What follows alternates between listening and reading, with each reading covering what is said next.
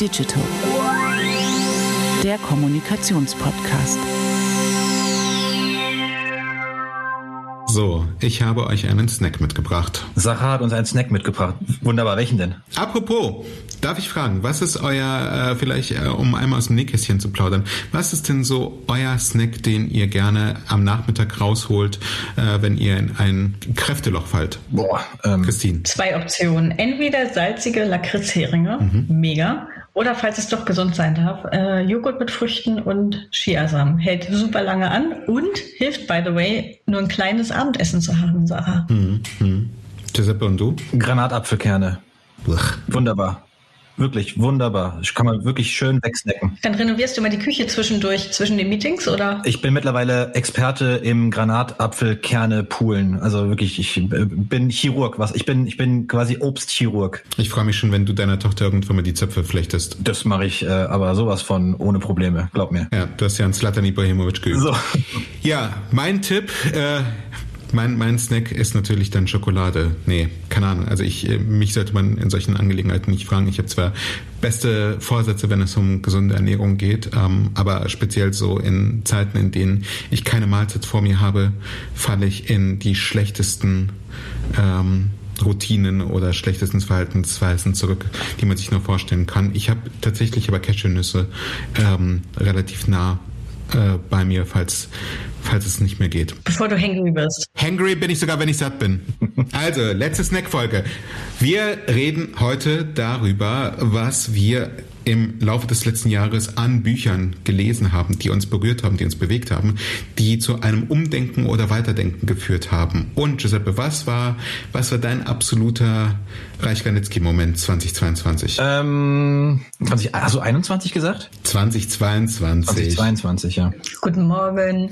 Ähm, ich weiß gar nicht, ob ich ob ich den, ähm, ob ich das Buch 2022 gelesen habe oder tatsächlich Ende 21. 1998. 1998, kann, mit acht Jahren, ja. Ähm, kann auch sein, nee, da habe ich andere Bücher gelesen.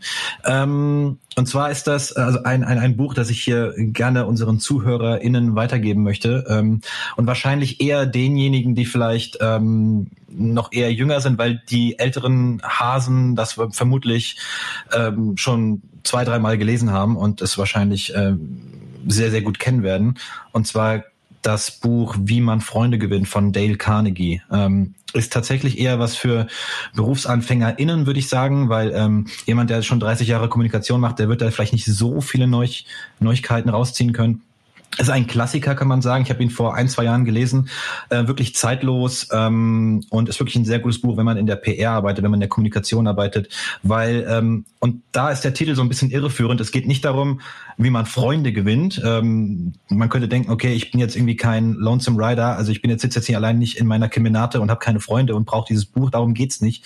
Es geht wirklich darum, wie man Auftritt, ähm, sowohl was was die was die äh, körperliche Präsenz angeht, aber auch irgendwie was was das Verbale angeht, wie, welche welche welche Wörter man verwendet, um beim Gegenüber ähm, überzeugend zu wirken. Das ähm, sind teilweise wirklich sehr, sehr gute Tipps ähm, in diesem Buch, die einem selber dabei helfen, gute Pitches zu schreiben, ähm, gute Texte generell zu schreiben. Und ähm, ja, kann ich wirklich nur empfehlen. Dale Carnegie, wie man Freunde gewinnt, ähm, viele anschauliche Beispiele und hilft wirklich jedem Kommunikator, jeder Kommunikatorin, ein noch besserer zu werden oder eine ne bessere. Christine, was ist dein Buch? Ich hoffe, da sind keine AutoverkäuferInnen Tipps drin, äh, wie man den Namen möglichst oft wiederholt, um eine Beziehung herzustellen, bis jeder genervt äh, mit den Augen rollt und den Raum verlässt.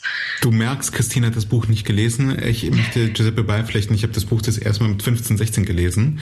Ähm, und äh, holt tatsächlich relativ häufig aus dem Bücherregal, wenn ich eine sehr starke misanthropische Phase habe, um, um mich so ein kleines bisschen wieder äh, anderen Menschen zuzuwenden. Ähm, überhaupt nicht. Also es ist ein Buch, das schon sehr amerikanisch ist in, in, in seinen Weisheiten ähm, und gewiss kann man sagen, das sind Plattitüden. Jedoch, wenn sich jeder Mensch daran halten würde, hätten wir eine bessere Welt. Sehr gut. Vielleicht hilft mein Buch auch für eine bessere Welt. Ähm, Jamie Smart, The Little Book of Clarity heißt mein Buch.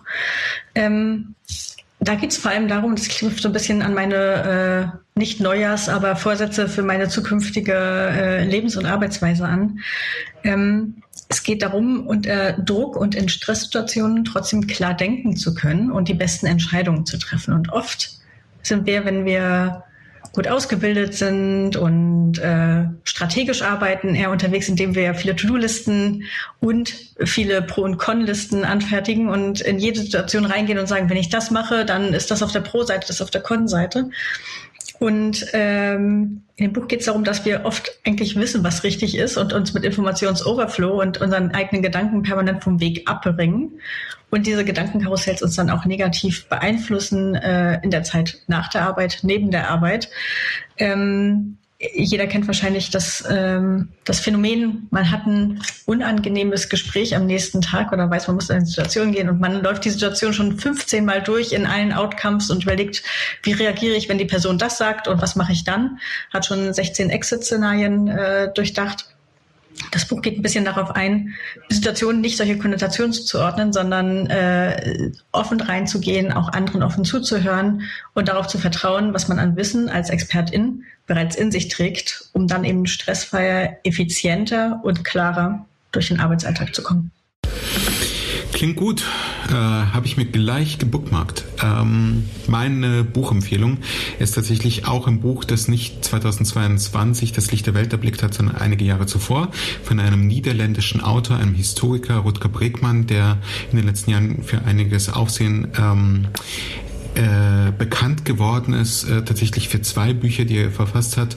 Äh, 2021 habe ich im Grunde gut gelesen, das so ein bisschen mit Mythos aus aufzuräumen versucht, dass der Mensch per se schlecht ist, ähm, auf Basis von zahlreichen Forschungsergebnissen und Metastudien. Ähm, das hat mich ehrlicherweise ein bisschen überfordert, weil ich das Gefühl hatte, äh, nach ca. 15 bis 20 Seiten das Buch durchdrungen zu haben und dann kamen immer weitere Beispiele, die mich eher gestresst haben, als dass sie weitere Erkenntnisse ähm, äh, zutage gebracht haben.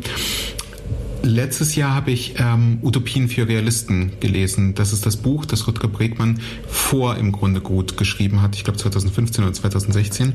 Und da versucht er einige Modelle aufzuzeigen, wie wir unsere Welt, wie wir Wirtschaft neu denken könnten und eigentlich auch müssten, spätestens jetzt, äh, wo wir sehen, dass ähm, Konflikte immer heißer werden und zu Kriegen führen, dass unser Klima ähm, letztendlich eigentlich keinen Plan B mehr zulässt oder die, die Situation mit unserem Klima und Utopien für Realisten thematisiert, wie man ähm, das mit dem Klima vielleicht doch noch retten könnte.